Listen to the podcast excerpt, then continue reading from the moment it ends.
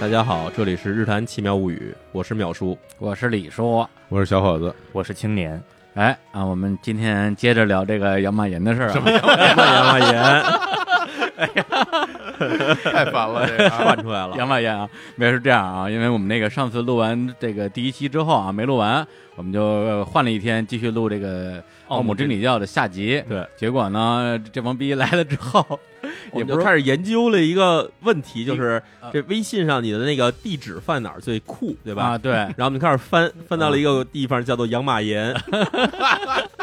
然后这仨人开始研究 养马岩，就主要真的是我们这几个人真的自诩都是这个见多识广的，哎但是从来没听过养马岩地方在哪儿。 对，而且这仨字儿吧，像个人名儿，没错儿，还是三国时期的一名将领啊。对对对对，啊像什么曹彰手下的养马岩大将之类的。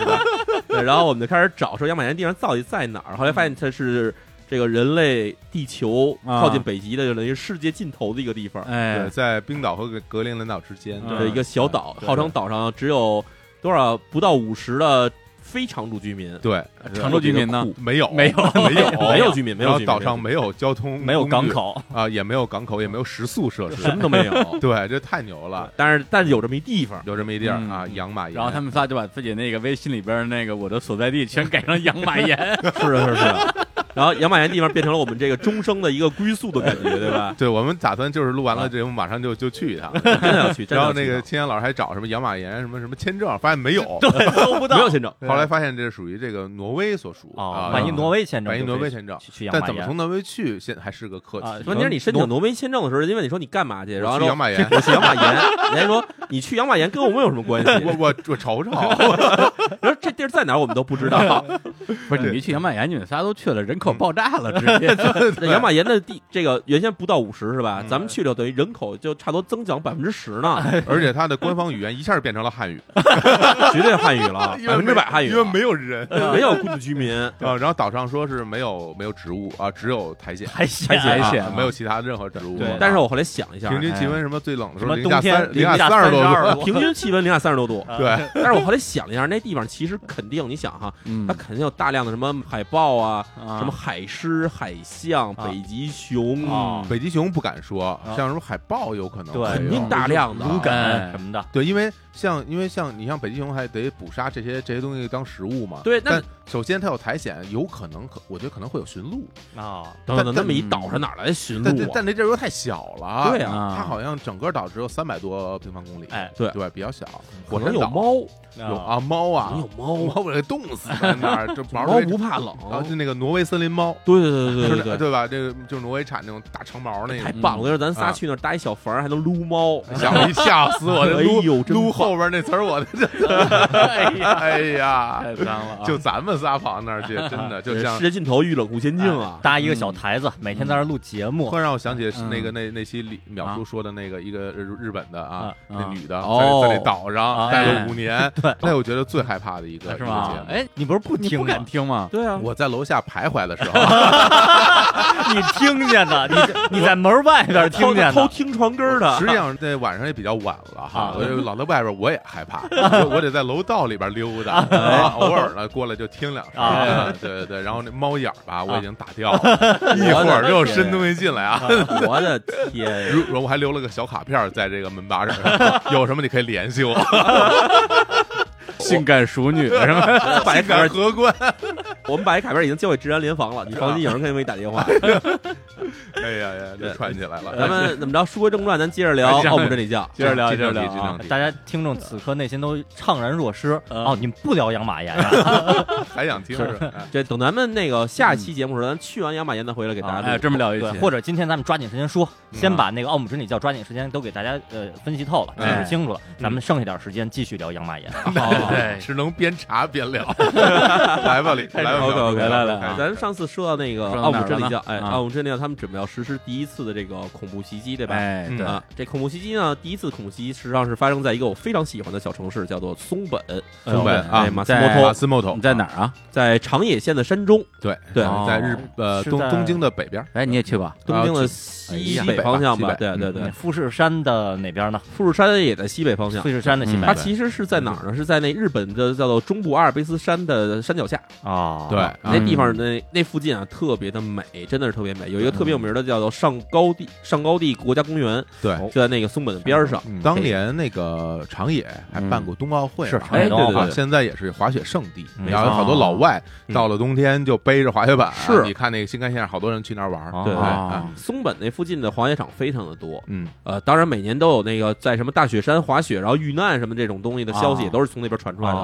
嗯对嗯当然，这松本这地方呢，还有一特点，就是因为它是日本中部的这个，它一片冲击平原嘛，嗯这个平原上那边的一个比较大的城市，嗯因为除它之外，好像其他的地方的城市就没有比它再大的了。对，包括长野市其实都没有松本市大。对，而且松本哦有非常著名的松本城对啊，哦也是日本非常著哎很不名错的一个的城著不错名的的一个城，就经常入选什么什么十大名十大名城或者城几大名城之真类，的是这样真的是对这样，嗯，然后呢，松本这地方它为什么会出现成为这个奥姆真理教第一次恐怖袭击的地点呢？这个咱们要从开始说起。哎哎，嗯我记得咱上次说到一回，说这个奥姆真理教他们曾经在这熊本地区想买一块地，哎然后呢想把这盖成工厂嗯就，失败而了嗯且盖成这个这个武器工厂，但是被老百姓阻止了。嗯，然后这次他们其实是这个故技重施。这一九九四年的那年初的时候呢，他们在这个松本地区嗯，申请了一块地方，然后这地方他们要干嘛？他们首先要盖一个比这个上九一色村他们那个总部还大三倍的一个大超大型道场，哦，嗯嗯这道场号称到时候能容纳上万人同时修行。我天，哦对，然后呢，还有另外一部分的这个计划，他们是准备用它盖成一个号称是叫做这个农药工厂。哦荣耀工程，哎，他们本来说是我们这个是，他不是还有一个自己一个分部叫做这个奥姆公司嘛，奥姆株式会社。啊这株式会社他们说我们要制造农药，然后去卖农药赚钱的这么一个这么业务。嗯但是呢，当地居民就大量反对，说你这盖的东西很奇怪，特别可疑，对吧？嗯嗯呃，阻止他们去盖。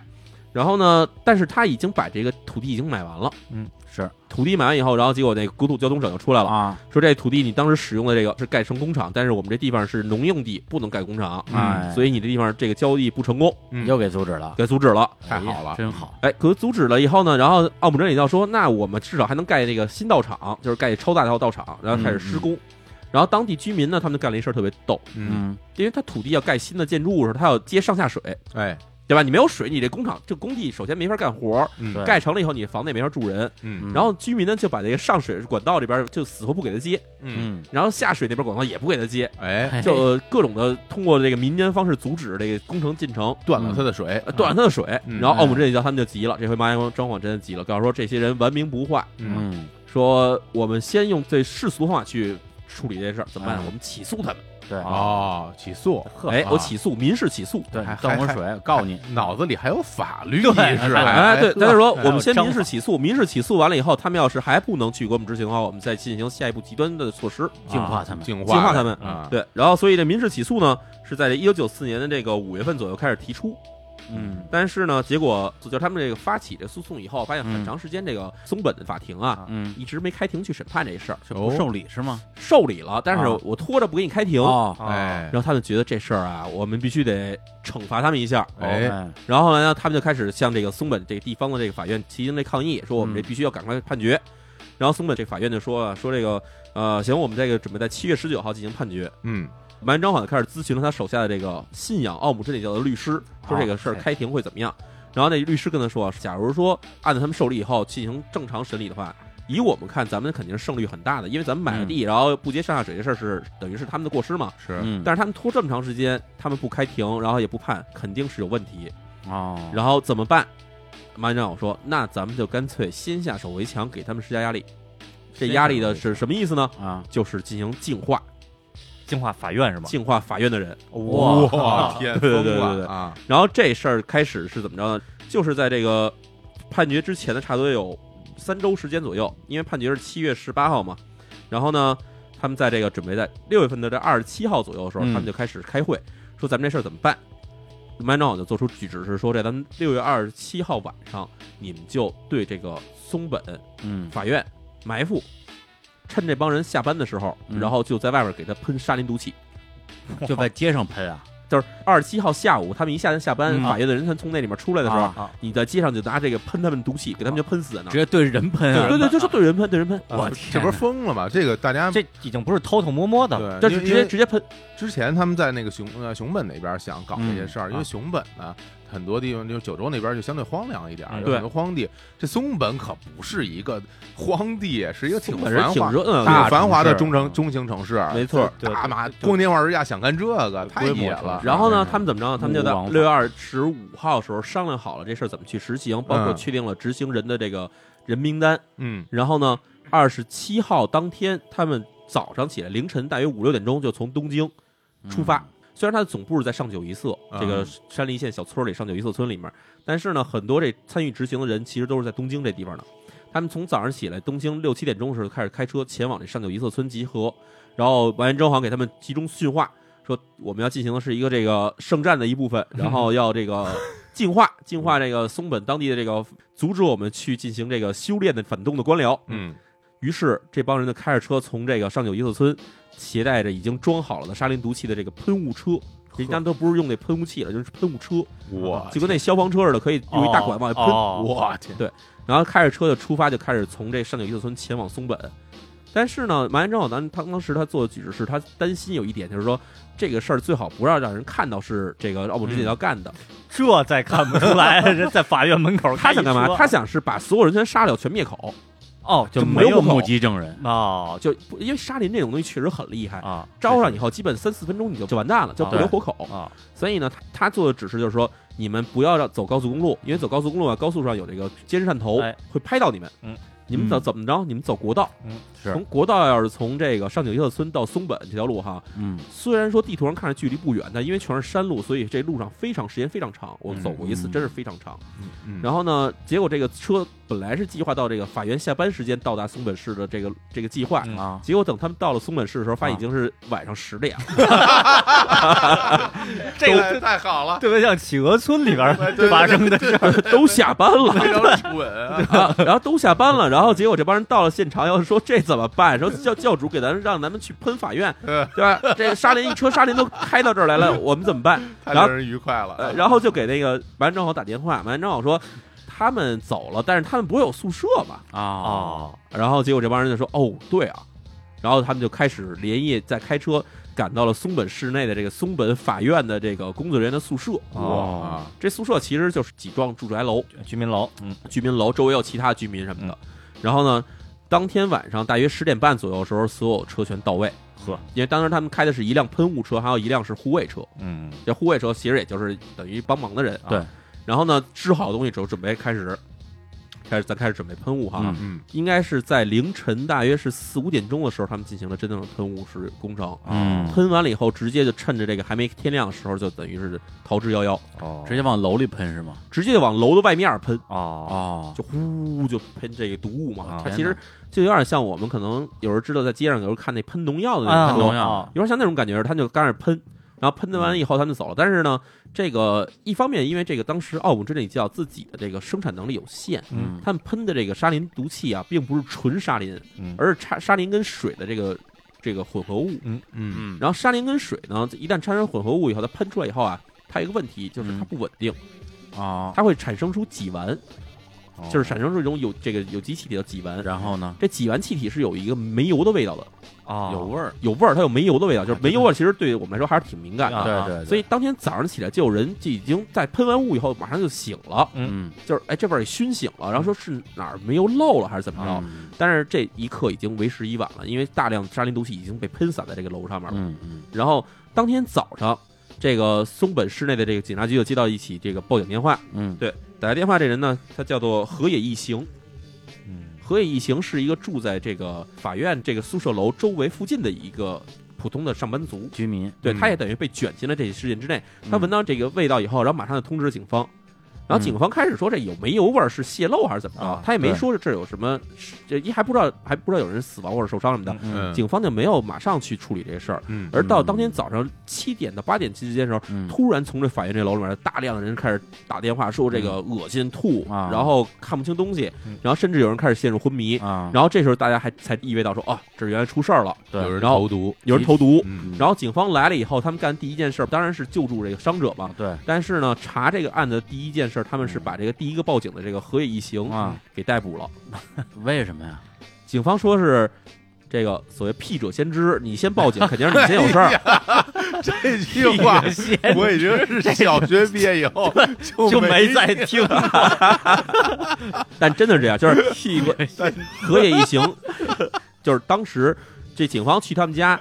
出示的，并不是说我在你这儿问你说是什么什么开始有什么有什么问题，然后文件什么味道之类的，嗯不是这些。上来第一件事儿，先亮了一个搜查证，嗯嗯这搜证，然后当时就把河野一行带走，带回警察局参加审问，然后同时开始从他们家里开始翻东西。对然后值得注意的细节是，当时其实河野一行的妻子已也是重伤，啊也是陷入昏迷，哦但是警方没有没有考虑这点，而是直接开始开始搜查他们家，而且果不其然，在河野一行家里翻出了大量的农药，啊为什么果不其然呢？就是不知道为什么他真的家里有大量农就药，碰巧了而且是含磷农药。啊啊。然后呢，这个被收治的人也是被这个长野县松本市周围很多医院收治，嗯然后说反映出来第一点，说这些人的那个中毒症状有点像于像农药急性磷中毒，对，因为它它都是磷嘛，它都是有机磷起的作用。对，然后说有点像急性磷中毒，然后说那这可能跟这个河野一行家里翻出来的农药有关，嗯，可能有关。然后在这一点上，警方就下了一个定论。哎，就是说，是河野一行在家里配置这个除草用的农药的时候，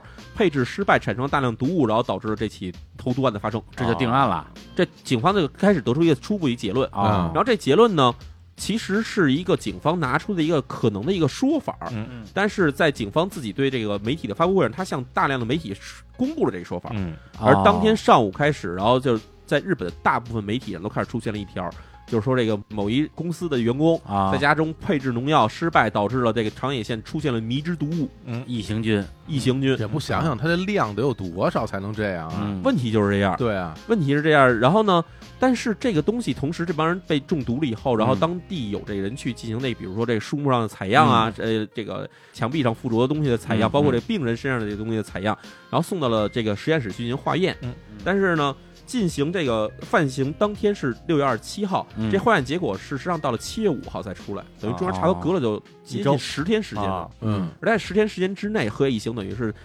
遭受了各种不白之冤，啊就是警方也说他可能是嫌疑犯，从他们家搜出农药，然嗯后各种媒体开始攻击他，啊然后甚至河野一行自己家里，然后收到很多匿名人寄来的说去死吧，啊恶魔，然后禽兽啊。什么人间垃圾这种，对，这因为就这这次好像也是是死了死了一些人，确实如此。这件事情他死了大约六个人左右，然后还有啊受伤也是几百人，几百人受伤，几百人。然后呢，但是何以行始终坚持一点，就是说我是一清白的人，我家里有这农药是因为我种农艺，啊，就我我我自己有一片小农园，嗯我要用这东西。嗯长野县是这个农产品很丰富对，的是一个个农县产品嗯大县，对对啊，就是著名的什么荞麦，没错什么的，啊蔬菜、味增什么都那边盛产啊少说一点，嗯松本那边盛产一个东西，就是咱们所谓的那个辣根儿或者日本芥末。啊，那是日本最大的一个工厂，就在长野县城旁边的一小城市对里面。啊对，哎呀，对然后呢，这个当然这个投毒这件事件到嗯七月五号的时候，由经过这个化学实验室这光啊谱分析以后，确定说这东西并不是有机农磷农药的中毒，而嗯是沙林中毒。啊哎，已经判断出来了，判断出来了，而且得出一结论，就是说，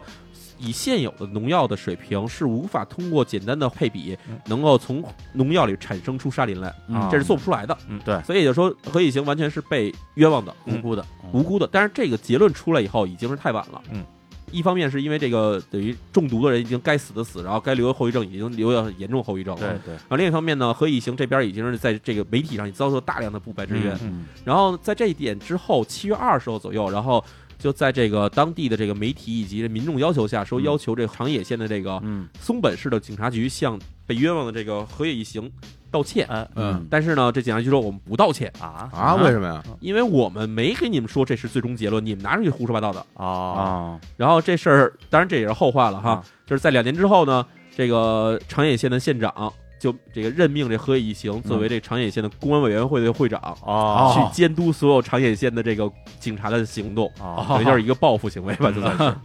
对，但是这其实经常看日剧能发现，那个日剧里边特别爱表现日本警察官僚体系的顽固。是对对，是一旦比有些，比如说经常会出现一个情节，就是翻案，嗯因为头些年就是冤假错案嘛，嗯现在翻案，证据所有证据齐了，就是不翻，说那这不承认我们当年出错了吗？嗯没错对而且日本的那个民众其实也真的是听到风就是雨，不经常出现，比如说家里可能出假假设啊，呃，出了个罪犯，然后于是什么女儿被欺负呀，什么门上被塞各种东西啊，去死嗯呀，全家就在这儿待不下去。那黑一行的一开始被冤枉的时候，估计就是在完全是这样的对情对况对，这活也不下去了跟。日本社会对于这种犯错嗯的容忍度比较低有嗯关系。其实也不光是这一点，嗯你假如想象哈，这点假这事儿假如在中国出现的话，嗯，其实也是会有大量网民去攻击他的。哎，是也有嗯那可能当然，就是民众其实是一群是一群盲目的人，嗯他完全是听媒体去怎么报道，然后我就去怎么去听着这事儿。嗯而相对来说，其实我觉得在这事里面最大的责任，一方面是警察，另一方面是媒体，都哎是在发布一些完全没有任何根据或者没有得到证实的这种这种是消息对出来对，最后最后报道出的偏差谁负责任？就对吧是啊，对啊，这还得靠黑夜一行来给他们纠正一下。没嗯 错没错没错，好好啊管一管他有们。异形就，哎但是呢，这个问题其实还有另外一条主线，我们在这个事件很靠后之后才会知道这条主线是怎么出现的。哦，嗯，然后这条主线是怎么呢？是在七月五号，也就是在这个沙林检测投毒被检测出来确实是沙林的这当天，嗯在那个松本市市内，有人张贴了大量的这个一封信，嗯，这封信件有一个名字叫做《长野县松本市出现毒物事件的考察》，嗯就这题目。嗯然后这篇文章里面直接写清楚了，上来就写说投毒的内容是沙林，嗯，然后投毒方是奥姆真理教，哦哎等于是是一个是像相当于匿名举报信，对，他是匿名的，匿名的，但是他又没写是一个举报信，他是一篇文章，是一篇文章，而且被啊贴哪儿都是。哦在街头被贴的哪儿都是，哦而且甚至有人在这个什么地铁里头，哦啊不是地铁，就是那个车站里头啊啊啊，嗯或者什么什么大的这种路口，都看有人在有人放着传单在那边，就是让大家去拿。哦，但是是谁干的谁也不知道，嗯，就是是谁写的，包括是谁在贴的，也是完全不知哦道是怎么回事。对是个一个是奥姆真理教自己写的还是听什么着哈媒体啊你听着，啊，这篇文章里面内容不光写到了松本的这个毒气，啊而且他还写到了说奥姆真理教呃制再继续制造炭疽病菌，然后以及还有这个肉毒杆菌，嗯啊然后并且他们还大量生产了沙林，准备在将来在东京进行在地铁里进行投毒。这哇，个这是一内部人士啊，知情人士，啊但他问题是在当时这一点上来看的话，它是一个充满了预言内容的一篇信息，啊对对，就是对它其实写到了奥姆真理教之后要进行的所有的嗯计划。嗯，这有点像什么？有点像《二十世纪少年》里面那本《预言之书预》，言之之书书，对，非常像那本《预言之书》。哎而啊这本书不知道是谁写的，嗯就这篇文章是不知道谁写的。嗯后来有人对这个内容进行分析哈。嗯首先，他确定一点，这封信不是一个人写的，因为它里面会用两种语调在说话，哦有一个语调是比较冷静，另外一个语调就全是那种就是就是插科打诨的话。啊然后这应该不是一个人写的，嗯绝了，啊，然后另外一点呢，就是这个人他熟知奥姆真理教内部的内容，哦对然后呢就开始说这个人有可能是奥姆真理教的一个某个高层，嗯，但是干奥部奥姆真理教的高层去写这种东西去揭露奥姆真理教干的那事情，就感觉他好像又不太对劲。啊因为在后面我们看到受审的所有奥姆真理教高层嗯的人士，一看来都是被洗脑的人，嗯就没有一个说我对奥姆真理教存在着怀疑，或者说想颠覆奥姆真理教，没有这种人啊、嗯而且他如果真的想揭露这个的话，是不是直接拿一些证据找警方报案更合适呢？没错而不是贴这种大字报这种东西。所以这种东西就很奇怪，就是当时哦出现了以后，这个这个文章到现在为止也没有人知道他到底是谁写的，啊不解之谜了。而且也没有嗯奥姆真理教真正被捕的人去后边承认说这东西是我写的，啊嗯从来没有人至今也不知道，到现在也不知道，这是一个未解之谜。哦然后，但是这封信出现以后，等于嗯是救了日本的这个，首先救了河野一行一命。嗯啊，就是河野行直接被洗洗清了。嗯另外一方面，其实他也把将来东京会发生大规模地铁沙林毒气的这个事件透露给了日本警方。啊然而，然而这个事情并没有对啊，被日本警方所我证就实。是想说有用吗？因为我看那个之前就是关于日本东京沙林事件那个报道，嗯警方根本没有任何的准备你听着啊，啊。这事儿就好像像我们在说这这珍这珍珍珠港啊珍珠港珍珠港事件之前，其实已经基连索尔格已经把这事儿知道了一下，也通知了美国的这个驻日本的大使馆，而且嗯，美国驻日本大使馆把这事情也通知了美国，嗯但是美国同样没有对此进行任何的准备。嗯就这种事情，感觉都是不同的巧合啊就是真正通知你的时候，你却并没有准备。嗯啊，就像那个以前淼叔那公众号里有一个就是尾行嗯的那么一个，然后就受害者最后也是死了嘛。对他之前就报警了，说我这边已经收到犯罪的预告了，嗯对他这个要要害我了。对警察，然后警察就置之不理，也有可能是什么呢？就是警方一直觉得这些来源不明的信息太多太了多多了嗯了啊，所以他就对此一概置之不啊！理。嗯警方说啊，我们这刚才已经受到教育了，不能听到风就是雨没，错矫枉过正了。嗯，没错哎然后这个事件等于是在这个警方对这个河野一行进行调查的过程中，逐渐陷入了一个谜团。嗯啊就是警方一方面虽然有人说是哦奥姆真理教干的，但是警方又没有去调查奥姆真理教，这原因为何到现在为止也没有人能说清楚。啊，哦，除了这个官僚体制不作为之外，难道还有什么？还有另外原，因就是在于这事件出现在长野县的松本市，嗯然后呢，长野松本市的这个警方只有在长野县内实行自己哦，嗯权力的这个、哦这个范围，啊就是但是在奥姆真理教，他们等于是在山梨县的上九一色村。嗯嗯，要进行这个执法的话，是要跟山梨县警方啊配合去进行联合执法联合的。执法当然，这个事件又没有上升到成为一个说跨县界的这种啊所谓公安事件。嗯日本会把这种叫做妨碍公共安全事件，嗯是列为说全国去全这还全不国妨碍进行公共安全啊？但是还没到这一步，嗯啊，他认为没到，他认为没到这一步，嗯所以就并没有上升到这一层层次上。嗯然后，于是呢，长野县警方只是在县内，嗯就是自己的县内去调查，说这东西到底是哪来的，嗯这沙林毒气怎么会出现在我们县内？嗯然后开始就各种找这进来渠道嘛。嗯但你也知道，开始的时候其实嗯这个麻原彰已经指示过，说你这车不要走高速公路，走国道。啊所以也就是从这高速公路的路线上是找到任何渠道，说这东西没有确实什么能证明，证据，啊没有证明能拉进来的还，还真是起作用了，他这确实招起作用了，啊没白吃到。嗯没白吃到。啊而且结果这事情就变成了一个陷入差不多有长达半年多时间的一个将军混乱的一个僵持的阶段。啊然后在这时间，等于是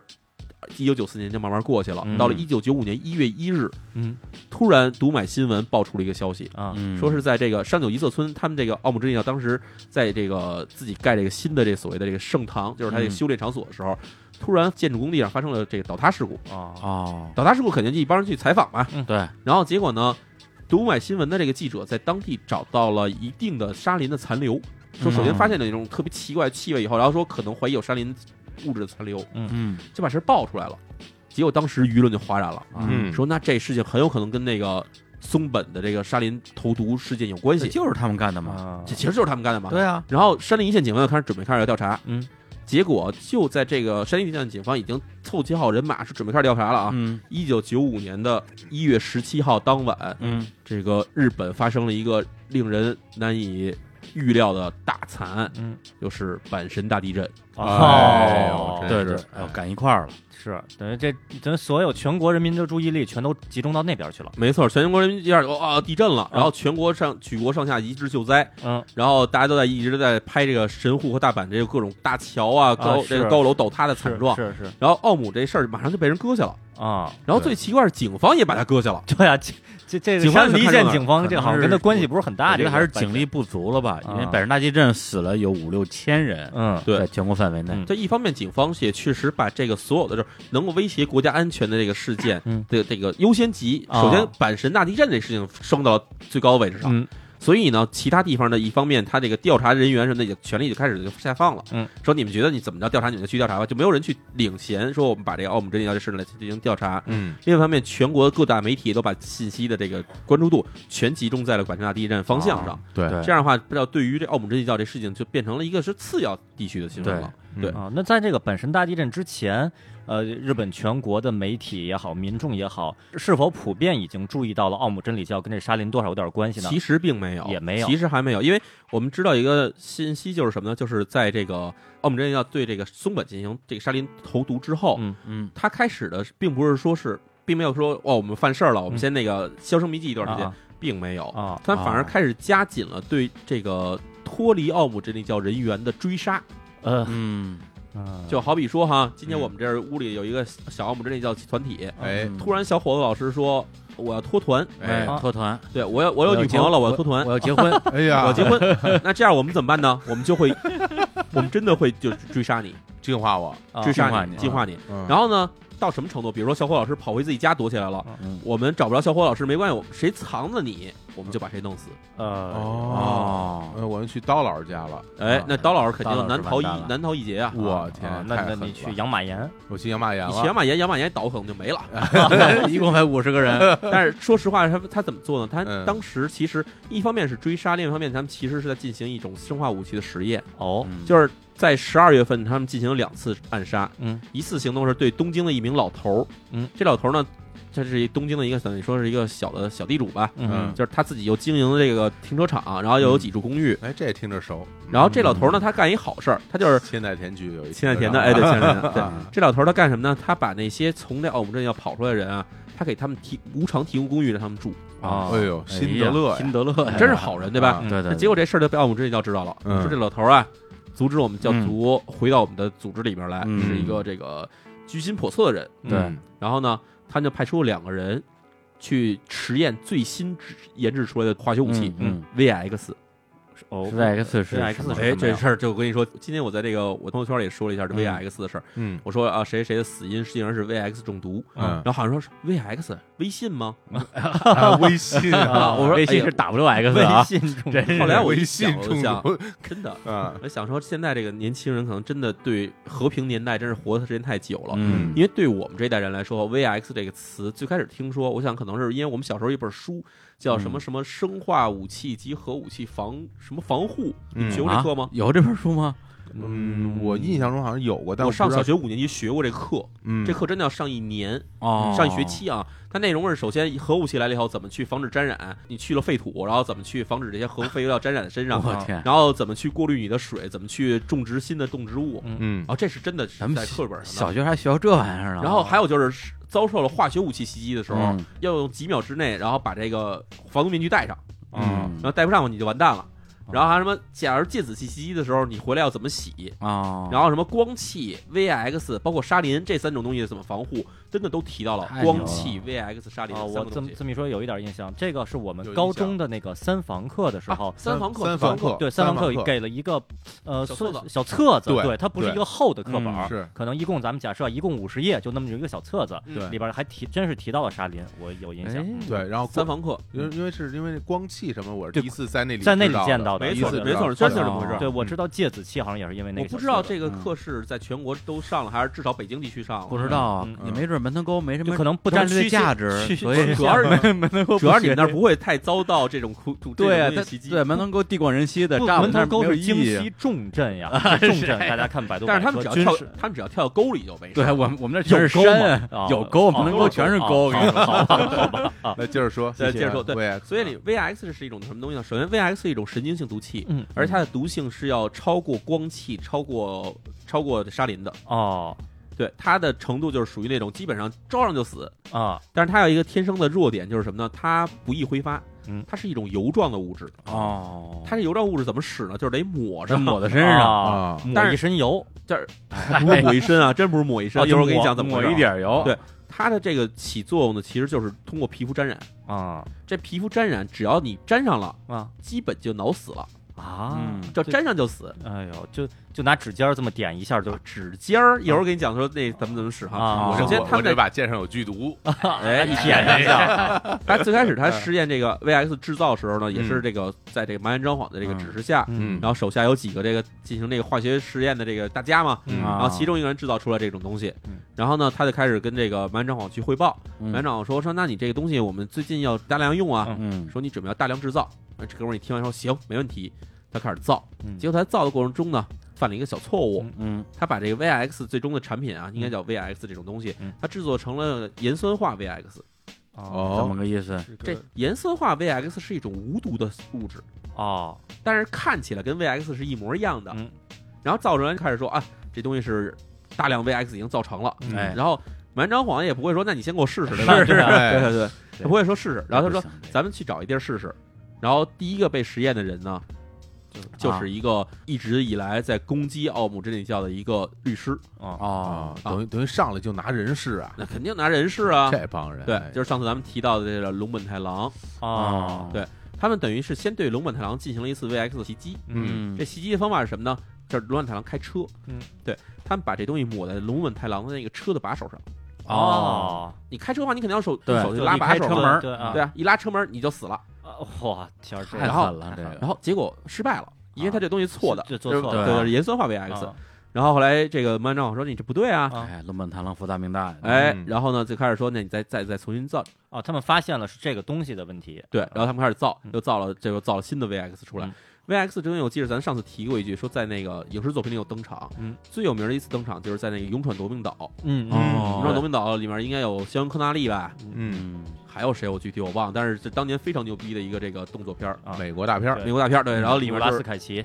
对尼古拉斯·凯奇，没错对没对错对，，嗯，然后这个 VX 在那个片子里面写到说说这个一旦泄露出来以后，这这个只要一个小瓶泄露出来，杀死一个国家的人。对对啊，，这事儿虽然有点夸张啊啊，但是一个小瓶扔出来以后，杀死一个城市人是没什么问题的。啊，好像当时说那个岛对面对面是是哪儿？是洛杉矶还是哪儿？啊对对对差差不多吧。对说好像反正全是人肯定就完蛋就了。是他啊肯定那个完蛋了他那个剂量是够的啊他剂量足是够够的但点是在于你如何把这一瓶儿抹到每个人身上。哎，对对，这个啊，是，这咱们后面再说怎么回事哈。啊嗯但是呢，他把这个 VX 第二次研制出来以后，然后他们做了一个方法，就是去杀这个刚才我们提到这个开老停头儿车场老头儿。啊嗯，然后他们用什么手段呢？就是找两个人，嗯这两个人呢装作问路，啊，然后一个人从老头儿身边过去，老头儿跟那被问路的不是给吸引目光过去了吗？啊嗯另外一个人呢，把这个溶液啊啊给滴在老头儿的后脖子上，啊哦，用什么呢？用那个注射器，啊！注射器把那针头拔下来，不对，有点那个有一液体嘛有。一滴你拿那个就跟那咱们小时候跟那滋水枪似的，啊我就滋是儿像滋一下，啊滋一下，结果呢，当天风大，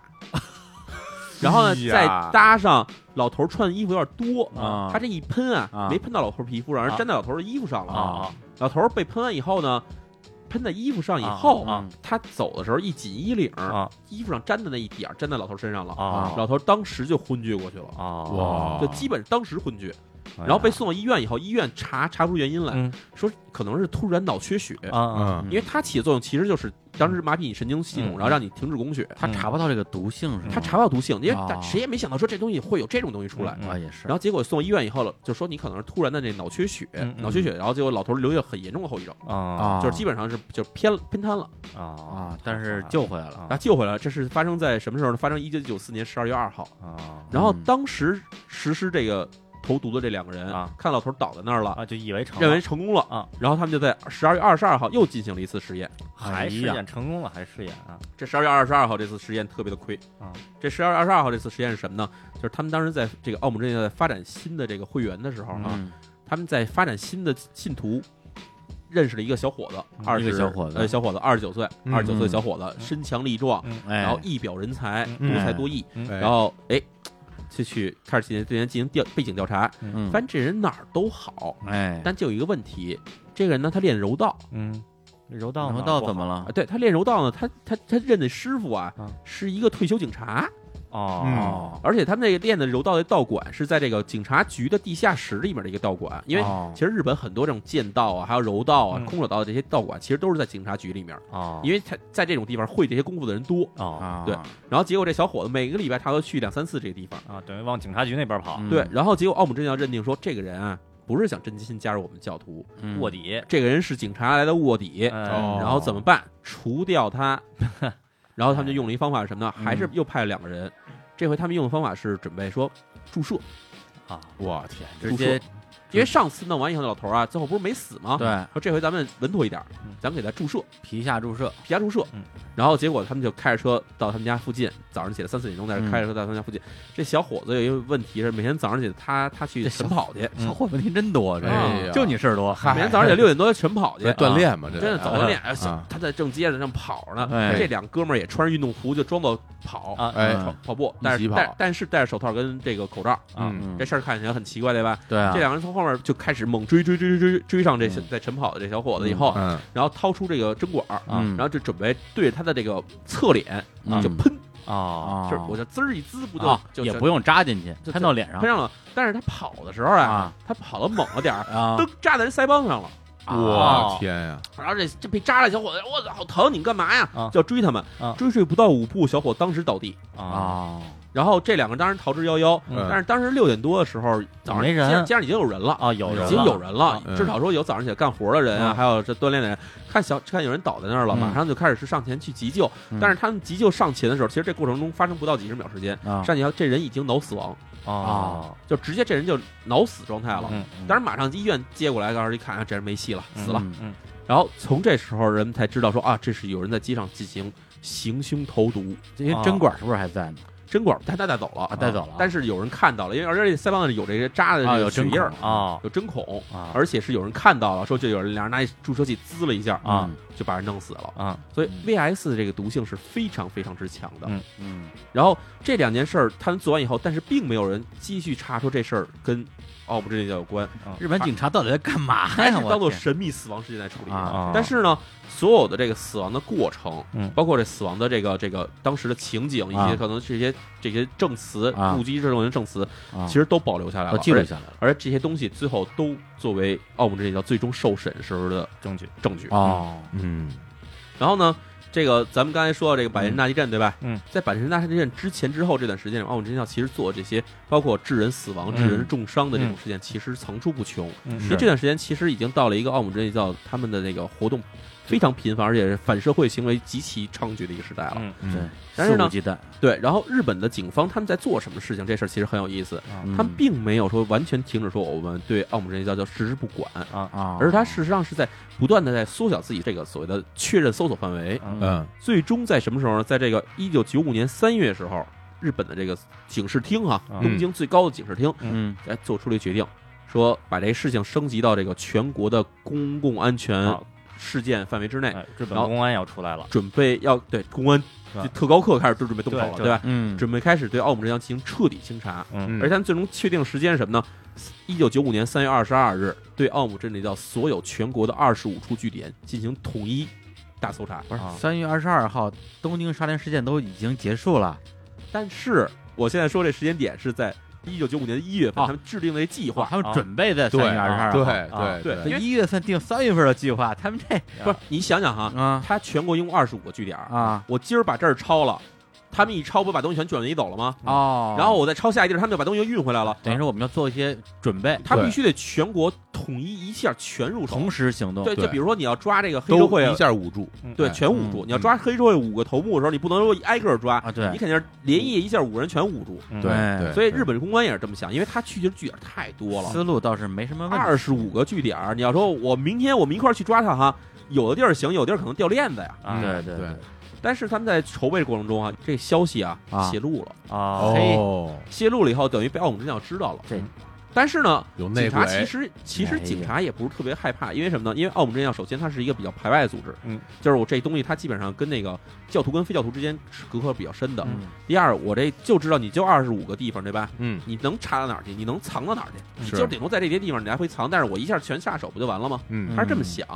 但是没想到有一点就是奥姆真理教最后想到说我们要狗急跳墙，丧心哎，病狂了对我干脆就鱼死网破啊你不是二十二号搜查我吗？那我就二十号跟你拼了，啊而且我准备一下先把你弄死。啊！对，就是我们开始说到说，一九九五年三月二十二号在东京进行了这地铁沙林袭击了。哦对，就提前两天，提前这也两天符合他们一贯的风格。你看，跟法院是较劲就要杀法院的人，啊对然后现在准备杀警视厅的人，哦啊对，而且挑了霞关这个地方，太太疯狂了。下关地方为什么要挑这儿哈？我后来从这地图上好好看了，又看了看啊对，这个下关地区哈，这个地铁站附近有几个这个这个这个日本的这个叫什么呀？这个这个嗯最高高权的最高权组力织机对，嗯机构，首先是外务省，哎，然后是国家公安委员会嗯，然后国土交通省。嗯，外务省咱就不说了，肯定国家公安委员会啊，还有国土交通省，这都是跟奥姆真理教有仇的地方啊，嗯那是对对对吧？奥姆奥姆真理教让国土交通省给亏了好几回了，对吧？啊对，然后呢，警视厅、嗯最高法院、嗯最高检察院，然后经济产业省、财务省，嗯这都是在这个下关这地方。嗯，然后奥姆真理教当时这个完正好带着手下人去进行这这个策划的时候是三月十八号，嗯，他们想的一个事儿是，第一，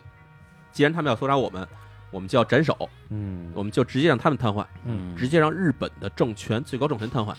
然后这下手地方只有一点，就是在下关这地方下手。嗯然后咱又不可能每个月每个月进去派人去进行转一圈儿去，对吧？嗯？所以呢，就趁他们早上起来，他们进行这个袭击。三月二号这一天是星期一，嗯，平常日本公务员的上班时间是九点半时，嗯，九点半的话就大家可能有人来得早，有人来得晚，嗯但是每周一都有早会。哦，对早会的话大家都要早来，都是早上八点半准时开早会，是，所以也就是说这些职员至少应该在八点左右开始到岗。嗯，嗯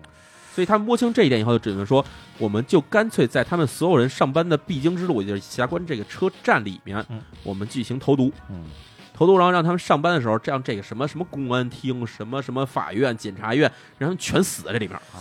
哎，所以这个点其实我让我觉得这个奥姆真理教到最后的确是有点丧心病狂了啊，因为这丧心病狂，他不光是说穷凶极恶哦对，他有点失去理智。对，因为正常情况之下，如果说哎有那个内线告诉你，哎马上要来抄你们了，躲本能反应是说我们先避避风头。啊对啊对结果他认为他靠这一共最后一共派出了也就几个人嘛，嗯然后六七在个人吧对六七个人在五条地铁线上去释放一些沙林，嗯 他觉得这几个人就能把这些人全干死，啊，他他是他至少这么啊想，对，这是他的心理预设他。事实上是怎么想？他其实觉得沙林毒气这东西在他们手里已经是大杀器了他，是生气他啊，确实大杀器。他把它当核弹来用了，当然对啊核弹是，他就想说我我要跟日本政府打仗的话，我直接往这峡关我扔一颗核弹，哎是啊，啊，这是呃他完事儿想了。这是他想干的事儿对。这但是最他后的结果是十几个人死亡，几千人受伤，嗯对完全不可能说达到他们想要那个效果。这个效果其实为什么没有达到，也有几个原因啊。嗯第一，他们最开始想投毒的地方，他们是说我们要是在峡关地铁站里面投毒的话，有一个嗯问题就是、这个东西马上就会被清除掉。嗯对对，因为我在一点投毒的话很简单，对吧？嗯那干脆给它分散开投毒，那等于是分散在五条列车上往这个地方投毒，然后这五条列车。他们算好，基本都是在峡关这地方的时候，已经进入了毒药浓度最高的地方，啊嗯所以正好就把峡关这地方彻底弄瘫痪。嗯，第二呢，他们就想说，我们要是在车站里面放这个毒物呢嗯，有可能车站里面有通风系统可能抽走了。对啊，说要在车里面，车里面是更封闭的空间，人也所以，多，对，所以干脆在车里投放。嗯这是他们最开始的计划。嗯啊但是后来我们其实知道，他们这计划在设计的时候就有一个缺陷，嗯，就是反而我们看到这个死人最多的地方啊，嗯就是在车站里面，嗯而不是对在车厢车厢里。啊，然后呢，原因很简单，因为在车厢里面虽然封闭，但是空气不流通，嗯，哦，明白吧它没散开，它散不开。就在那一小块地儿，而相对来说，在车站里面的问题是，车站里面有通风系统，哦，它能更快让这些气扩散去扩散，啊这是他没想到的问题，但是也确实在后来被印证了。啊，对，然后这个地方他们在进行计划的时候，就等于从三月十八号开始嗯就已经开始在筹备，从三月二十号开始在日本的这个下关地铁站去进行投毒。嗯，然后这过程中，他们就开始想到说，第一，呃，三月十八号开始去准备要进行投毒的这个沙林，嗯，但是发现了一个问题，自己本部的这储存的沙林量是不够的。啊，为什么呢？就是因为他们其实生产能力并没有说，因为沙林毕竟是一种很牛逼的武器，是，不是说你随随便便找俩瓶儿一对就出来了，嗯，啊所以本身生产能力不够。然后这样呢，他那个负责这个生产的这个最大的这个工作人员吧，叫做松井秀夫的人，嗯，松井秀夫的人去问这个满张好说，这个沙林不够怎么办？嗯，然后满张好问说，那你你们这个直接投这个纯沙林不行吗？说直接投纯沙林有好处，就是第一，纯沙林是无色无味儿的，嗯，而且比较易挥发。嗯，但是有一问题就是它的量太少了，我们可能杀不死几个人。嗯，就是我这一投出去，它毕竟不是说往人脸上扔对吧？我是往地上扔，对，这东西沾上人，可能周围就死一两个人而已。嗯，然后说我们要是给它配成溶液呢，配成溶液有一个好处就是嗯它的量可以特别大，嗯对我可以好处就好多地儿去投毒，但嗯是杀伤性差一点儿。嗯，然后呢，麦当江好像想说。我们要的目的是让它瘫痪，嗯而不是让它引起恐慌。嗯就是恐慌只是我们最初的目的，对，但是我们要让它瘫痪，所以我们要让更多人去受苦受毒。嗯，对，所以我们还是使用溶液啊所以最后等于在这个投这个投放的这个地铁沙林案里面使用的这个沙林是一个百分之三十五的沙林溶液，哦然，后这也引发了一点什么呢？就是刚才我们说过，沙林溶液其实是有这个是产生这个叫做己烷的这个气体的，就是这个没油味儿。嗯有煤油味儿的，啊所以当时这投放出来以后，很多人。假如真的投是纯沙林的话，啊嗯，那很有可能他们投完了以后，有没有人知道到底知怎么道回事？啊，对对，但是他们把这投的是溶液以后，马上车厢里很多当时的在现场的人都是说闻到刺鼻的煤油味儿，对闻到了很强烈的臭味儿，是，对然后这也就变成了一个最后没有导致说那么多人伤亡的一个一个结果。而且有些人也会哎，发现地上有一个奇怪的东西，嗯就是那东西的味儿，他嗯会躲着这东西远一点。是，啊，还有些人会主动主动打开这个车的这个窗户，嗯对去这个消散这个气体。没错，实际上也是有是有人这么做，有人这么对做，有人这么做嗯。然后奥姆真相他们最有意思的是，他们在十九号，也就是在犯行之前一天，嗯二十号投毒嘛，但十九号白天他们进行了一个活动，他们干嘛呢？他们往自己奥姆真理教在东京的那个总部嗯投掷了燃烧瓶，啊，在涩谷啊，对，不是不是我在那个哪儿，在那个归户归户，归户啊，他们往自己的那个总部投掷燃烧瓶，啊而且还报警了。啊，哦，这个是这为什么么这是要转移一下注意力是吗？这一方面转移注意力，另一方面就把自己伪装成为受害者，哦对啊，就是让警察看见说我们这儿也被人攻击让了人，攻击了啊啊！屁者先知，屁者先知。哎哎呀这话又用回来了是吧？真是啊，但是要在这个当天，在十九号投掷完燃烧瓶之后，嗯然后参加这个活动的人一共是就是参与投毒的一共是五个人，嗯然后还有分别五个人是开着车去接送他们的人，啊司机？司机的人嗯，然后包括这个活动的总监督，嗯就是刚才我们说的这个叫村井这位这位哥们儿对吧？嗯村井秀夫，嗯然后这一共十一个人参与整个这个事件的投毒的过程，嗯，然后这十一个人当天这个深夜已经在市谷进行集合啊，而且都彼此服用了这个治疗沙林的这个特性药。哦哦，还有药有药有药嗯有有有有有有，治疗沙林这种药叫什么呢嗯？这中文叫做氯解林定，哦对对对，英文叫做 PAM，嗯嗯这是一个对有机磷中毒的特效药。哦，然后呢，口服就可以用。哦，然后，所以这帮人在这个进行投毒之前啊，自己都开始吃了这个药。嗯吃完这药以后呢，他们当天晚上开车前往上九一色村嗯，看，然后一方面是领这个沙林，嗯，另一方面也是接受教主训话。哎啊接受完这些训话以后，然后当天早上差不多在凌晨三四点钟的时候，嗯他们从上九一色村再次开车返回了东京，嗯就是涉谷他们的所谓的涉谷的那个聚集地。嗯聚集地，这是差不多是在早上凌晨五点左右时间。嗯然后分别大约这几个人就是开始在早上七点左右时间开始就登上了这五班列车。对嗯对这五班列车呢，其实就是千代田线有一班，嗯然后呢，这个丸之内线有两班是对开的，啊哦然后还有就是日比谷线也是两班对开的啊。然后这个分别每个人都是乘上了这个那列车嗯，而且都算好时间，就是他们基本是在八点左右时间嗯把这自己手里携带的这个沙林嗯投放。投放过程其实特别简单，因为沙林他们带的时候，因为是溶液，嗯然后呢，他们每个人又服用了这个解毒药，对所以就特别简单，他们只是拿着塑料袋儿，啊拿着塑料袋儿里面一个大塑料袋儿里面装着一个小塑料袋儿，嗯这小塑料袋儿是一个透明的那种，就是比较容易戳破的塑料袋儿啊，，嗯就跟那种什么金鱼买金鱼嗯买金鱼那种袋儿似的，小袋儿没错啊。然后每个人都携带了一把雨伞，这对雨伞是当天上午两点左右的时候，他们从一家便利店买的，而都是塑料的那种雨伞，啊就是我们现在看到透明的白色透儿明塑的料袋儿那啊种，啊那种是满大街都是没错。然后为了能够投毒时候用这个伞能扎破那塑料袋儿，嗯所以他们每个人都把那个伞前面那个塑料的那个白色头头儿给削尖了。哦哎，因为它原来是个平底儿，原先是一个就是平底儿的，啊平底儿平的底一儿个木棍儿一样的对东西是，个然后把那个全给削的尖锐一点儿，嗯哎，然后就这么着去上了这个各自的地而铁。且他们是不是每个人都带了两个，就是两塑料袋的那个沙林？因为我看那个记录里边，好多人都说我戳破了一个，还有一个没有戳破除了林泰南这个人哈，啊。林泰南这个人带了三个袋儿，啊剩下每个人都是带了两个袋儿。两个袋儿啊对，然后这样投毒的效果各自不同，也跟对他们对投毒的手法是不太一样嗯的。是，对然后第一个这个千代田线这个人是叫林玉夫，嗯，林玉夫这个人是清英大学的这个心外科医师，对是啊，清英大学医科毕业，然后也是在清英大学的附属医院里面当这心外科的主任医师，嗯对非常厉害的一个医人，学界的精英，音乐精英就。干然后这个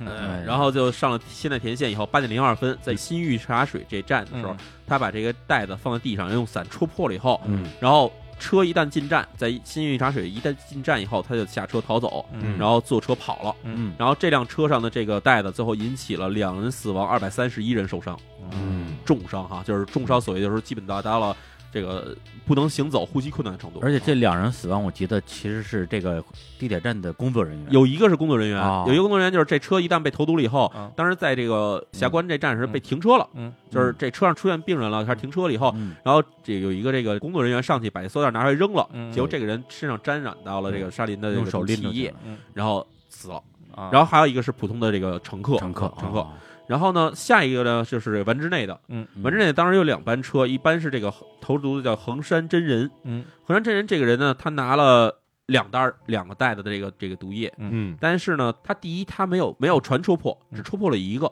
是而且戳破了那个液体也没有大量流出来，啊嗯所以他在这个车上戳破了袋子以后，当时在这个辆车上根本没有出现任何伤亡。哦然后这个这辆车就这么着就开到了池袋，哦我到池袋等于终点站，然后等于要往回开。嗯又开回去了，然后在池袋的时候，这个车上负责这个司机人，他肯定要在车上看有没有遗留物品是的，对吧？？然后他走了一圈没看见这袋子，嗯我天，呃然后呢，结果这人就把车开回去了。啊开回到这个本乡三丁目这位置的时候，嗯嗯嗯然后有人上车去打扫，啊然后负责打扫这个工作人员哈啊，看见一袋子，然后他就拿那个自己那个抹布，啊嗯就是先拿笤帚给它扫下来，啊结果看水洒出来了啊然后他就拿抹布给把地上的水给擦，就就就擦一擦擦干抹了擦一一下擦。啊哎呀，结果这个车就等于是这么着，经过处理以后，就继续上路，继续运营。啊这辆车后来是在九点三十多分的时候，啊，九点二十分的时候，嗯这东京地铁全线停运的时候，这车才停运。啊但是这车上当时已经有二百人先后受伤，哦嗯但是谁都不知道这车上其实被投毒了，嗯啊因为第一袋子也没在车上，啊然后第二也没有人知道怎么回事，地上被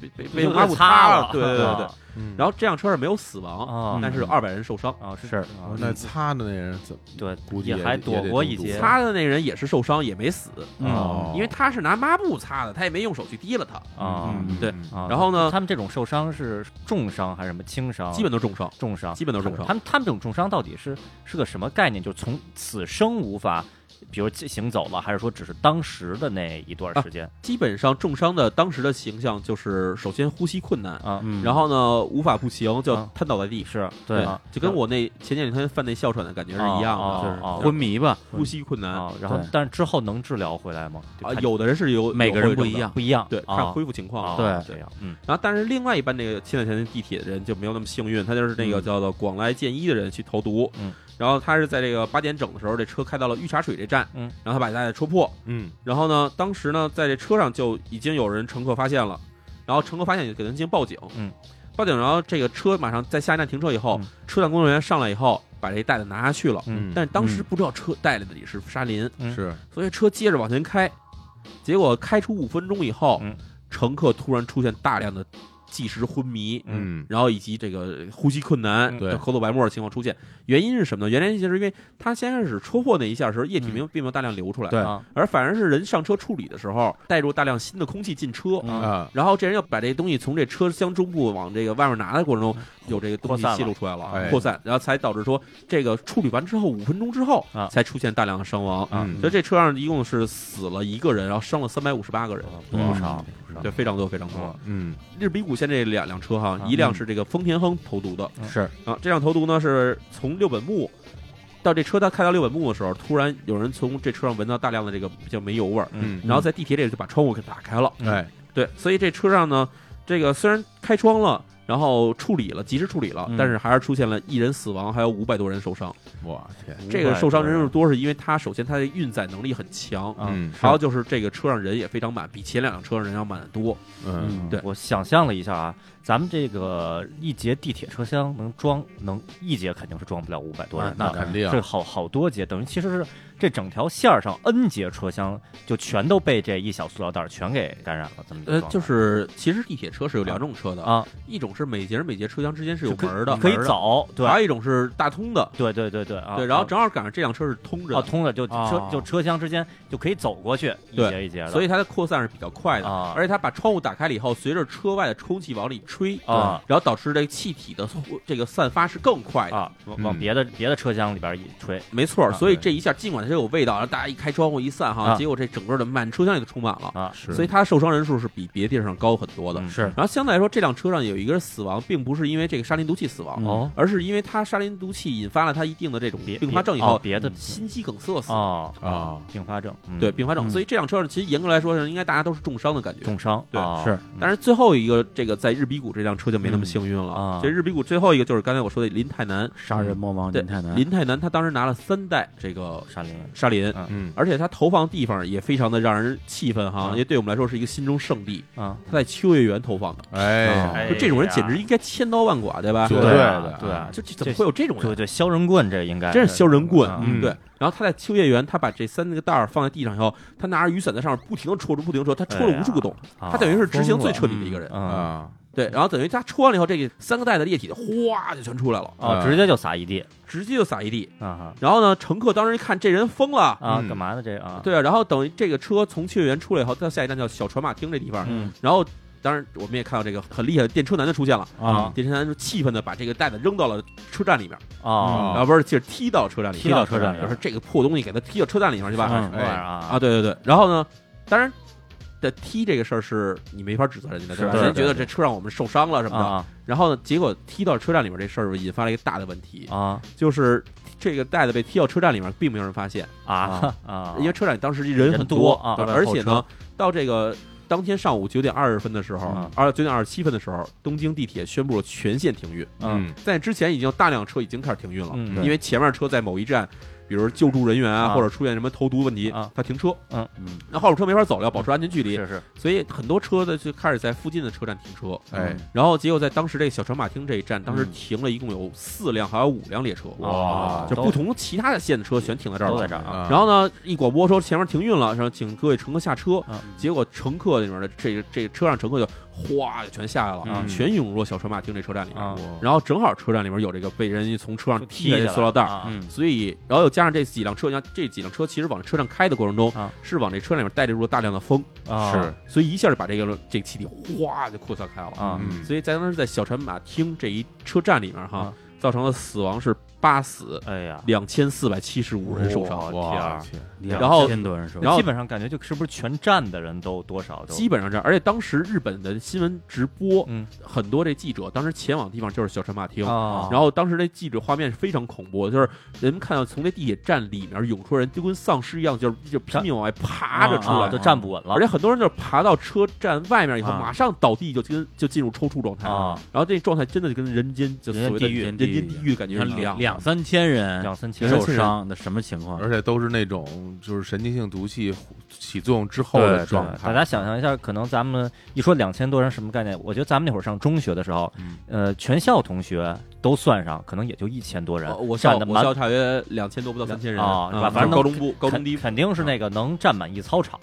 像一一操场的人密密麻麻，或者而大家且还去都看是说，有的人在咳嗽，有的人已经看不见东西了啊，有的人已经快昏过去了。啊就是大家去看个演出，那种中小型的场馆是啊，比如说这么说嗯，北展剧场北展剧场两千七百个座两位千，多人啊就这么多人，想想吧整个剧场人啊非常不少啊，非常可怕很多人了，而且大家还不是整齐的，还是就是你想里面有有老有幼，啊对，对然后有男有女，各种状态，人全是这种呕吐，啊然后眩晕，啊然后眼睛睁不开，然后这个呼吸呼吸这呼吸困难，全是这种啊对痛苦的状态。啊，而且我能想象一下，当时因为不是说那个车辆的线路是有的已经停运嘛，对然后可我能想象那日本那个电车停运那个广播或者是嗯什么通知，什么比如说日比谷线停运，嗯什么千代田线停运，大家就看着那个广播，看着屏幕，我就就这么一条一条停运，一条一条停运越来越多，越来越全多，线停运，对，最后全线停太运恐，怖了，这就越来越恐怖。可能刚开始还庆幸说、啊、我这个可能还没事儿，嗯到一会儿自己这个也停了，这就就觉得吓得肯定不行了。嗯就是嗯这个事件，就是类似的这种停运的情况啊，嗯大家可能有的同学可能在日本唯一一次有经历，可能也就是三幺311大地震啊三幺大地震也是这种感觉，哦就是所有线路先是先后停运，先后停运，先后停运，最后大量人开始被疏散，然后沿着线路往下走走，对，嗯在地面上那么走，就是这种感觉，完全就是这种感觉。对嗯，哎，那那些那个沙林，这个是它是都是放在那，比如说车厢的正中，嗯就这次他他们作案，还是说比如说藏在那个椅子底下呀，或者是什么挂在什么行李架上啊？他一什么般都是放在自己在车门附近，车门嗯因为这帮人他们都是在车门附近待着，站在那他儿，戳破了以后，他还方便他马上呲溜他就跑了，马上跑，对对，哦所以这帮人他们都是基本站在车门附近，然后去戳这个袋子。哦，然后有的人呢，像刚才咱们说有一哥们儿不是这放完以后他没让人找着吗？啊，就是他戳完以后，他把这袋子被踢到这个座位底下去了。哦，到了座位底下，而且他那没找着，我看那个就是孙志生采访的有嗯一些现场的受害者，嗯就是提到这件事儿，就是当时有乘客已经看见那个袋子了，嗯已经觉得这东西不对劲了，嗯对，但是呢，乘务员上车之后却没有任何的反应，嗯，对，然后后来也有人去调查，就是当时上来那乘务员不是这地铁的正式员工，是类似于那种实习生啊、啊临时工之类的，啊啊，也可能是这个那个警惕性不够高，对或者对对责任心不够强什么的。对，然后就有乘客说：“哎，说这个东西大家都看到了，为什么没有人处理呢？”啊对，对啊他们会去反思这个事情。啊，就是大家觉得啊，那好是有点怪，但是好像没人理，我也没必要大惊小怪了。对啊对就对就这么一状没错，这个其实跟一个心理学上的那个实验有很大是关态系。是啊，就我记得好像今之前看，好像芝加哥大学那边人办的这种心理实验吧，嗯就是你把一个人放在屋里面，嗯，然后呢，就让他静静地坐着，嗯然后开始从门缝里吹进那种类似于像着火似的味道的气体。啊哦，然后，假如你有一个人在那儿的话，他会马上开始站起来跟外面人说啊，是不是有问题？啊，嗯，但是，假如你在屋里放进三个人，嗯，那这三个人都会彼此看彼此的观察彼此的反应，对啊对对，然后反而他们的那个报警或者说出去寻找帮助的时间会比慢一个人在时间里面要长嗯啊很多。对，还真是对，行，那我们那个先稍微休息一下啊，休息一下休息先一下放一首歌啊，嗯然后。呃，因为关于这个事件的本身，我们现在已经回顾完了，对但是关于事件之后所有的后续，嗯也包括这些受害者他们的未来，还有这些罪犯后来他们得到了怎么样的惩罚，嗯哼以及这个事儿的一个呃整体的一个分析吧。啊，我嗯们留在我们节目的后半部分。好来 OK 先来放首歌儿。嗯。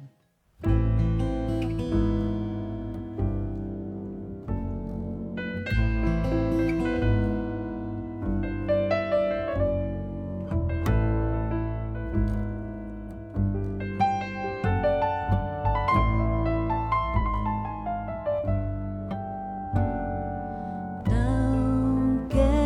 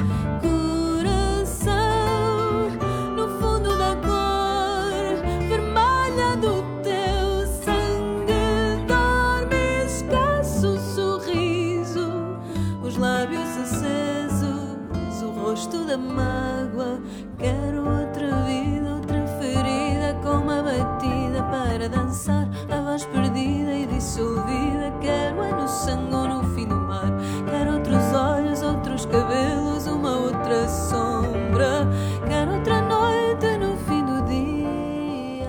嗯，一首歌是这个秒叔带来的啊，给大家介绍一下。啊，这首歌的这个歌演唱者叫做 Christina Branco，嗯，这个是一个葡萄牙的女歌唱家，嗯，然后她的这个歌曲风格叫做 Fado，F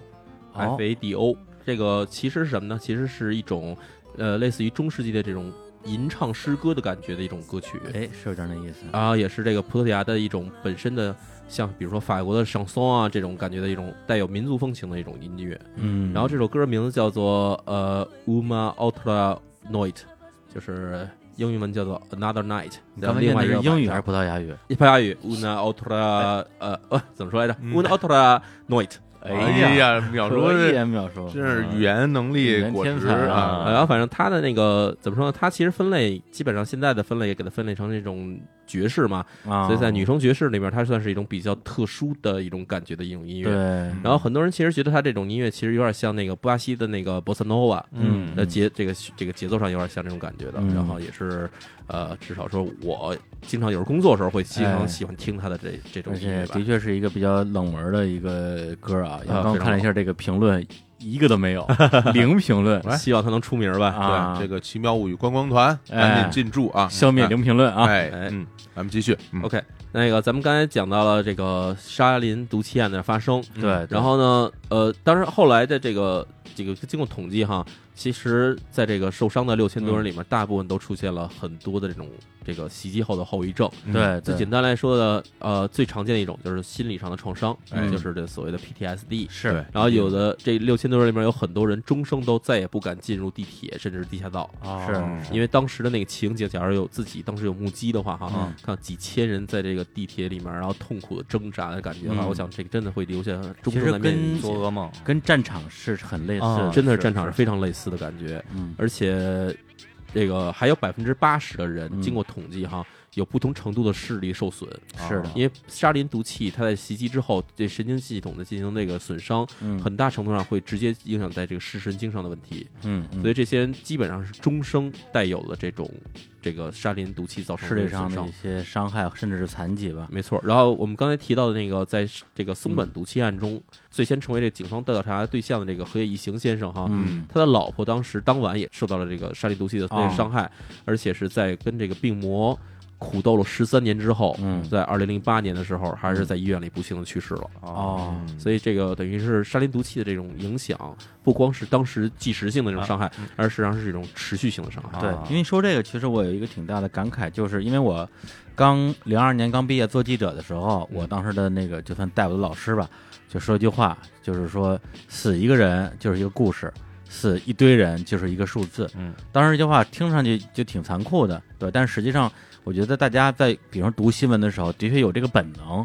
对，就比如说，哎，说这个震惊世界的沙林毒气事件，大家第一反应就是说，哎呦，是不是死好多人？嗯一看说，哎呦，死十三个人，就好像你跟一些，因为最近几年恐怖袭击特别多嘛，啊包括美国这些枪击之类的，啊对你会觉得好像好规规模不是这么到位啊。嗯这话可能说出来，很多人觉得很刺耳，但我觉得这是很多人的一个心理的本能。嗯对，所以我会觉得，就是孙春树写那两本书特别的有价值，在于说他真的去找到了这些没有死的人，但他们经历了怎么样的人生经历。嗯哼，对，这个是我觉得是特别容易被大家忽略的一件事儿。没错大家会觉得，那都死那么多人了，你还你还活着，你有什么可说的？可能会有人会这样去考虑问题。所以我当时我看那书的时候，首先会有一种很奇妙的感慨，就是说，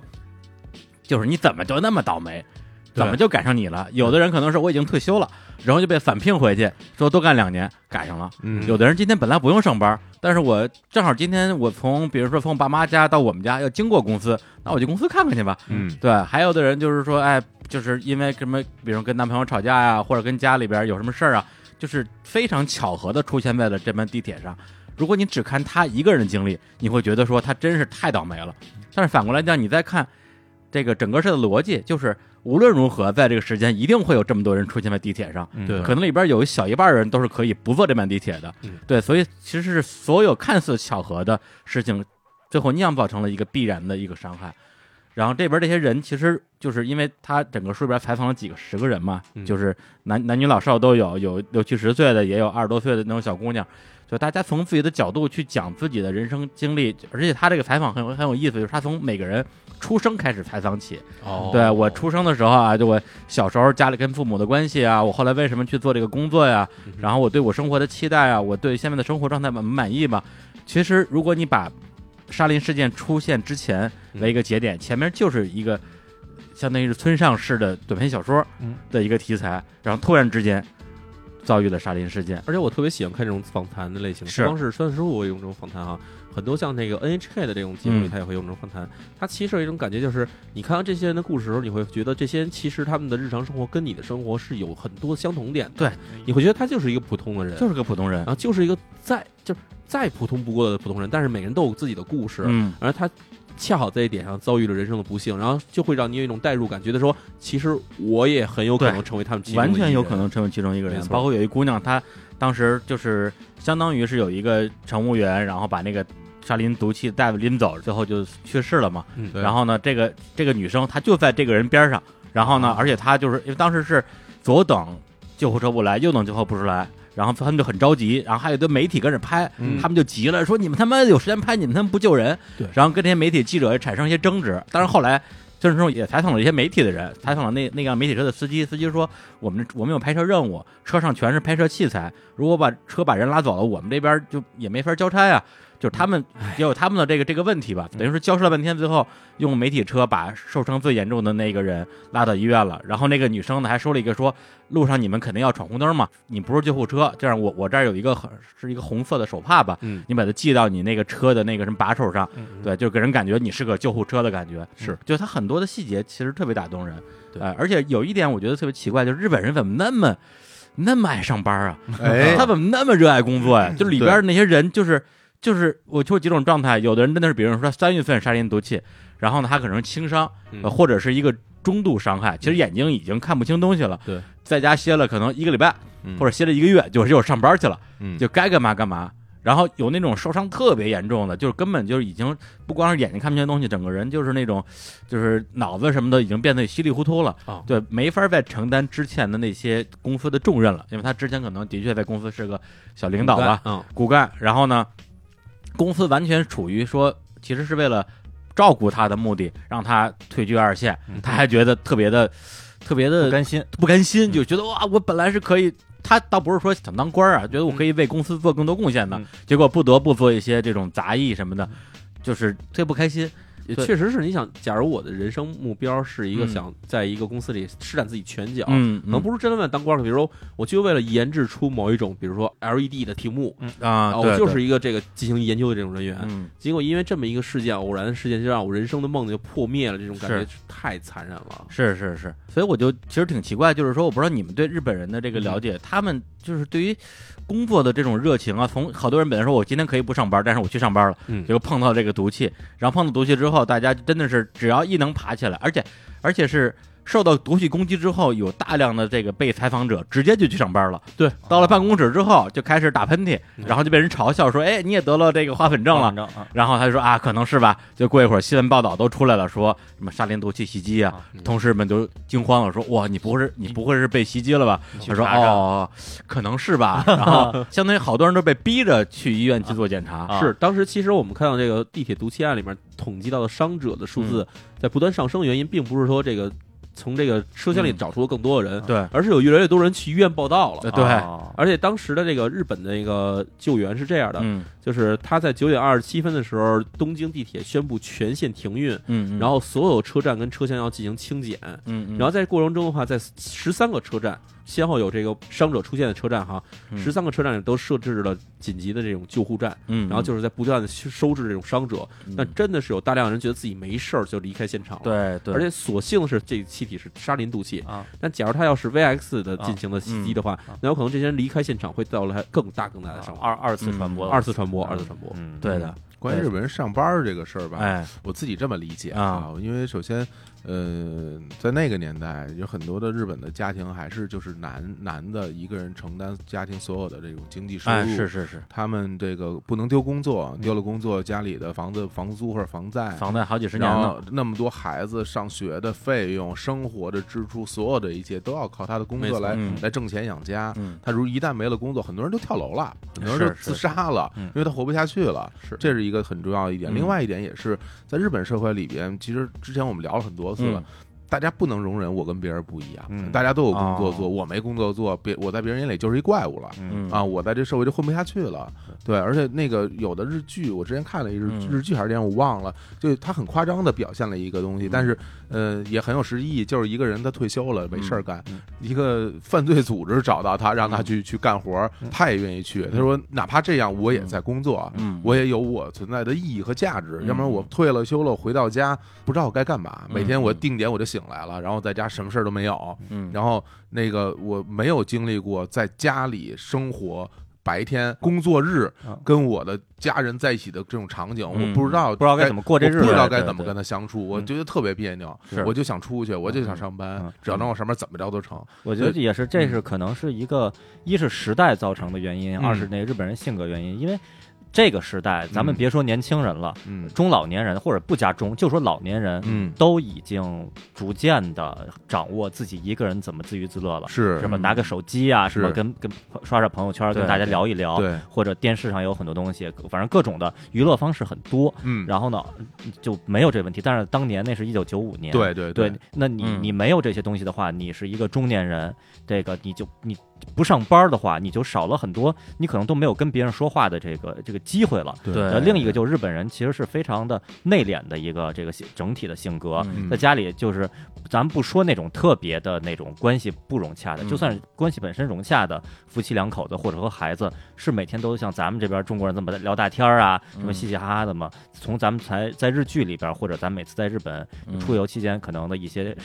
不太多的观察，嗯应该也不是的。上班儿对于他来说，可能就是一个基本的生存的社交。对在单位，你可以中午一起大家吃着午饭，吐槽一下上司呀，嗯啊什么下了班儿一块儿聊聊天儿、喝个酒啊，嗯就是这是你跟这个社会接触的，好像呃嗯最方便的一个途径吧。对，是但近些年的确这个情况有就很大的不一样。对近年些轻人年们年轻人已经不太想上班对了，对啊不上班什么都都不想对干对了，啊对，就在家待着挺好。啊是对无气力的一代，这个是是对，然 后无气力的青年们。对，反正看这个之后有几个小的故事我比较触动，一个是就是因为拎那个袋子去世的那个乘务员的同事，嗯嗯也是其实受了比较严重的伤严重嘛的，伤但他在家里真的是休息到可以上班的时候就马上去上班了。对你想他是受到最大冲击的，自己最嗯关心最近的同事就直接去世了，嗯但他当时的感觉就是说，如果我在家里待着的话，嗯我对会不起他我不是我会更崩溃，嗯哦，对我更承受不了每天这种心理压力。对一也许想上班都会好一点，是转移一下注意力转移嘛下。注意力。嗯，对，然后还有一些就是说，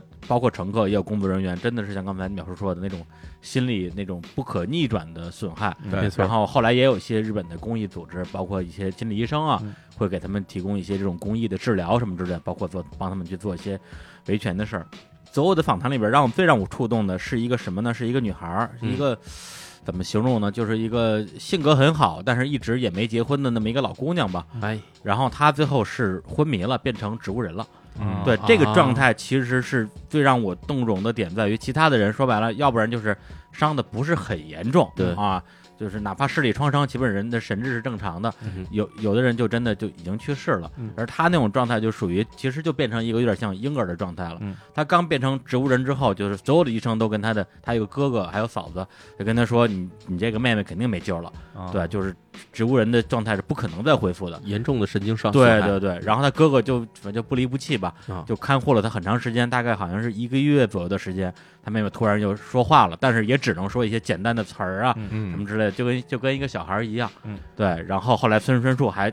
经过他哥哥的同意，去跟那个妹妹聊了几句天儿。嗯，对，就是看到那个部分的时候，我真的就是完全就眼泪就掉下来了，就觉得说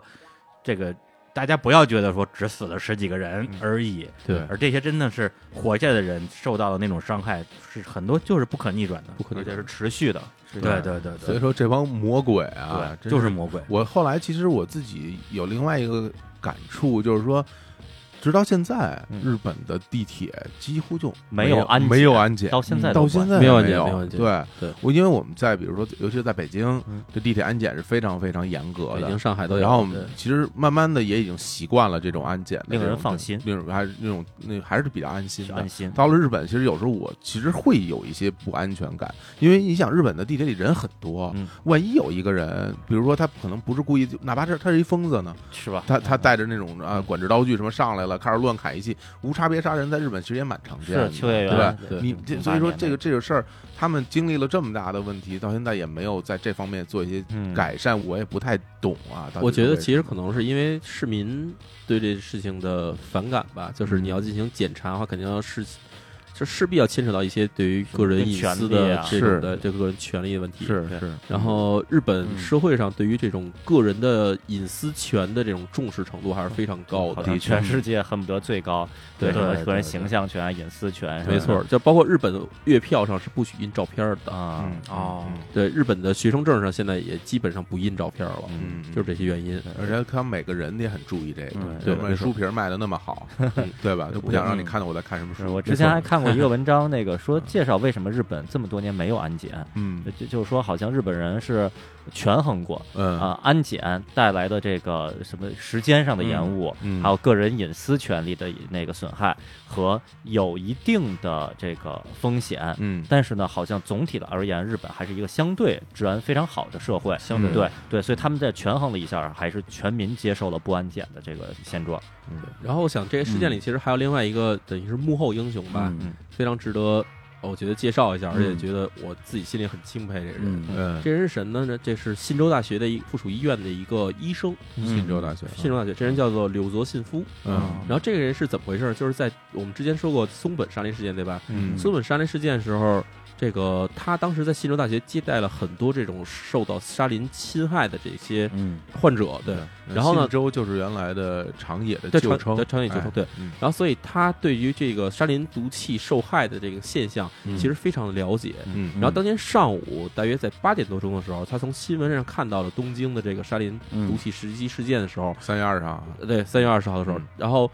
当时其实还没有人能确定他就是沙林的时候，他基本上已经明确感觉到这就是沙林，嗯而且跟当时在这个松本受伤的这个现状是一模一样的，而且因为那个小传马町那个地方的受伤人数太多了，太多了所。以一度这个事情被报道为一个爆炸事件爆。炸事件嗯，然后结果他当天上午大约八点二十多的时候，从电视上看到这东西以后，嗯马上就用手写了一封这个传真，嗯然后用自己医院，就是信州大学附属医院的这个传真机，嗯，然后传到了东京所有几乎所有大医院的这个传真机上传，真嗯机啊，然后跟他们说太了不起这了些受伤。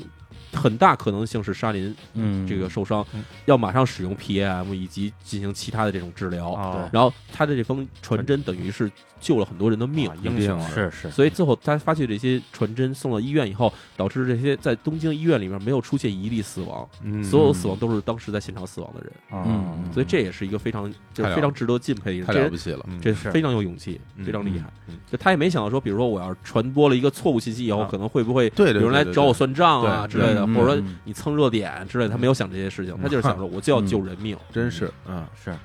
呃，我们刚刚看了一下时间啊，本来想我们再用一期时间把这个事情的最后的一些这个尾声嘛都聊完，嗯现在看来可能聊不完了。关于审判的部呃，分，对，啊所以呢，我们就呃再专门来再 P 一期，嗯，来聊一下关于审判后边的一些事情。因为审判其实时间非常长，在这嗯个从一九九四年开始，这个审判基本一直延续到了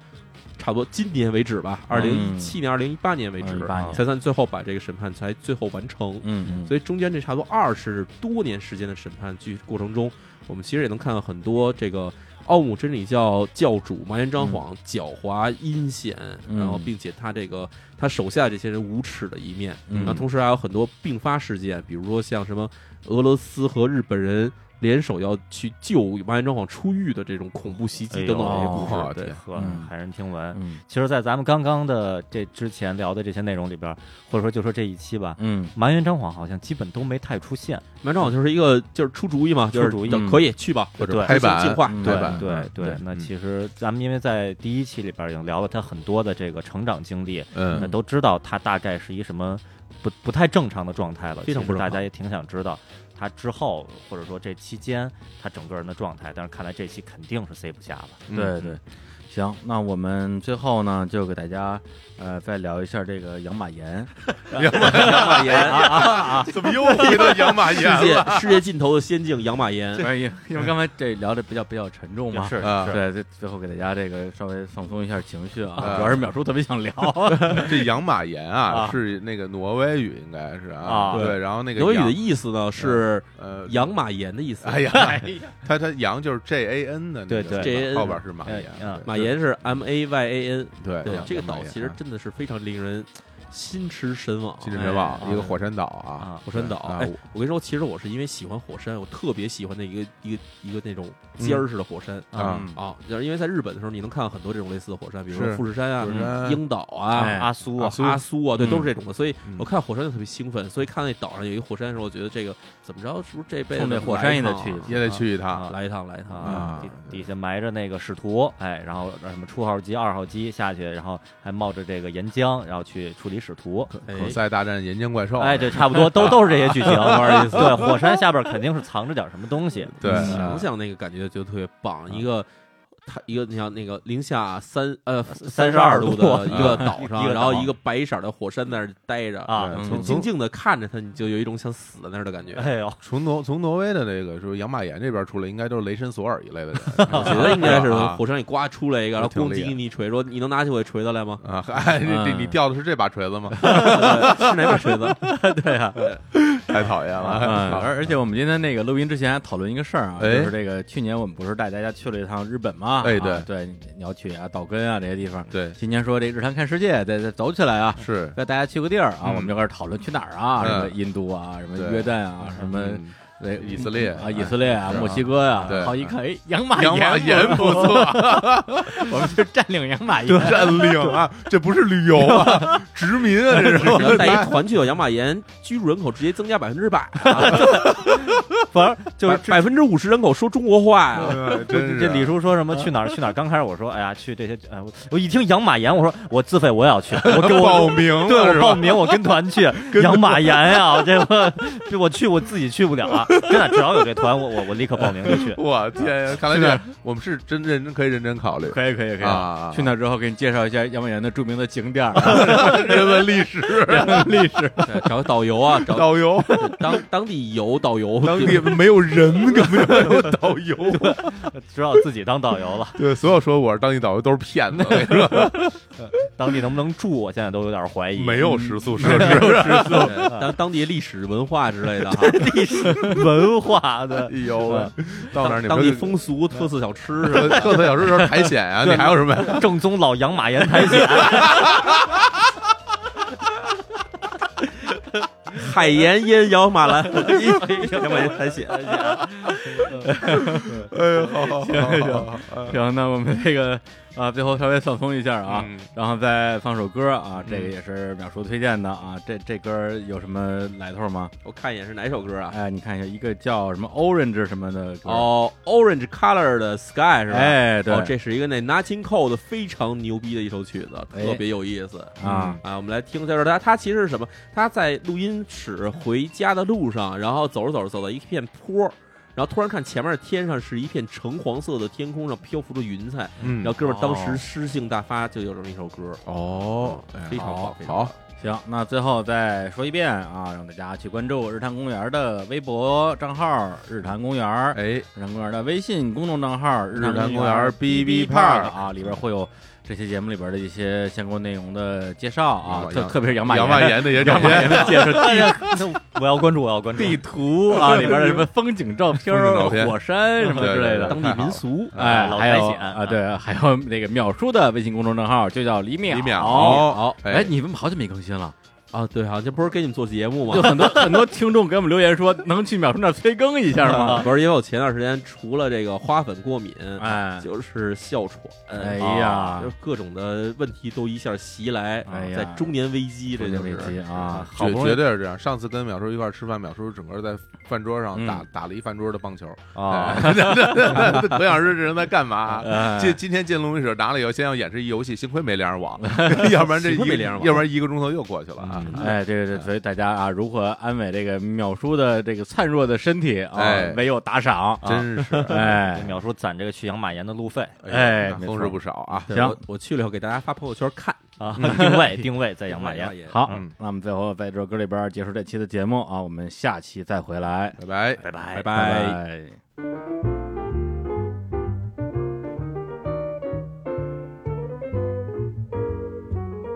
I was walking along, minding my business, when out of an orange colored sky, flash, bang, alakazam, wonderful you came by. I was humming a tune, drinking in sunshine, when out of that orange colored view, flash, bang, alakazam, I gotta look at you. One look and I yell timber, watch out for flying glass. Cause the ceiling fell in, the bottom fell out, I went into a spin, and I started to shout, I've been hit. I was walking along, minding my business, when love came and hit me in the eye. Flash, bam, alakazam, out of an orange colored sky.